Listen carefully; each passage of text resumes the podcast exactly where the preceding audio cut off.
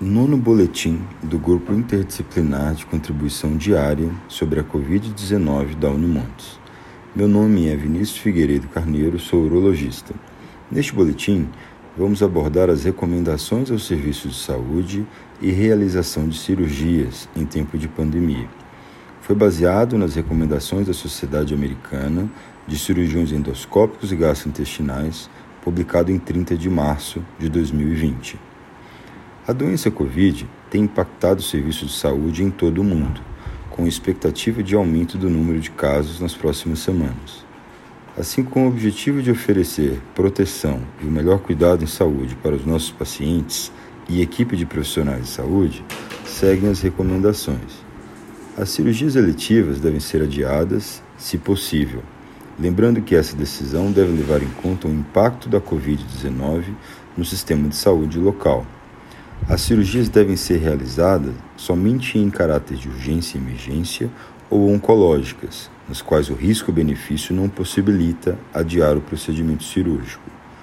Toda a equipe de colaboradores do serviço de saúde, que não são essenciais ao funcionamento, devem trabalhar em casa, via internet.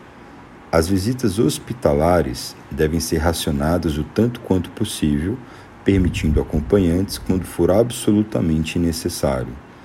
O acesso às clínicas ou consultórios devem permanecer para casos selecionados, a fim de evitar a aglomeração nos prontos-socorros dos hospitais.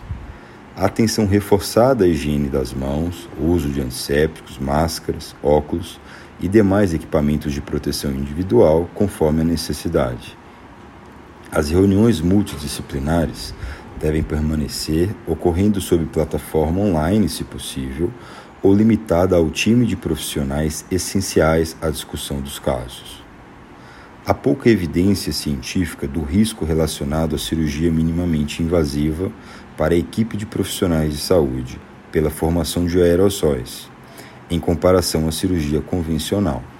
Pesquisas anteriores mostraram que a cirurgia minimamente invasiva pode levar à formação de aerossóis de outros vírus, mas não há evidência específica para o coronavírus, nem que isso ocorra isoladamente nos procedimentos minimamente invasivos. Os benefícios da cirurgia minimamente invasiva devem ser levados em consideração para a melhor atenção à saúde dos nossos pacientes.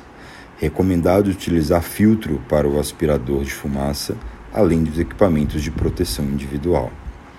Pesquisas anteriores mostraram que o uso de energia monopolar, ultrassônica e bipolar avançado podem também levar à formação de aerossóis.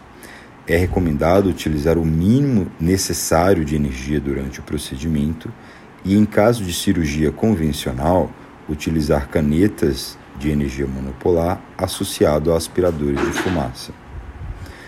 Discutir com o paciente o risco de exposição e eventuais consequências da doença Covid-19 com termo de consentimento.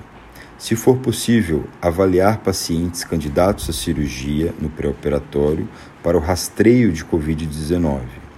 Realizar a intubação e extubação, de preferência em salas com pressão negativa, se possível. As salas de cirurgia com pacientes suspeitos ou confirmados para o Covid-19 devem ser adequadamente manejadas e deve haver salas diferentes para a realização de outros procedimentos cirúrgicos. O material cirúrgico utilizado em cirurgias com pacientes suspeitos ou confirmados para o Covid-19 também devem ser manejados separadamente de outros materiais cirúrgicos. Vale ressaltar que essas recomendações estão sujeitas a alterações conforme o conhecimento seja construído. Assim, pode haver novas atualizações sobre o tema. Muito obrigado, um bom dia a todos.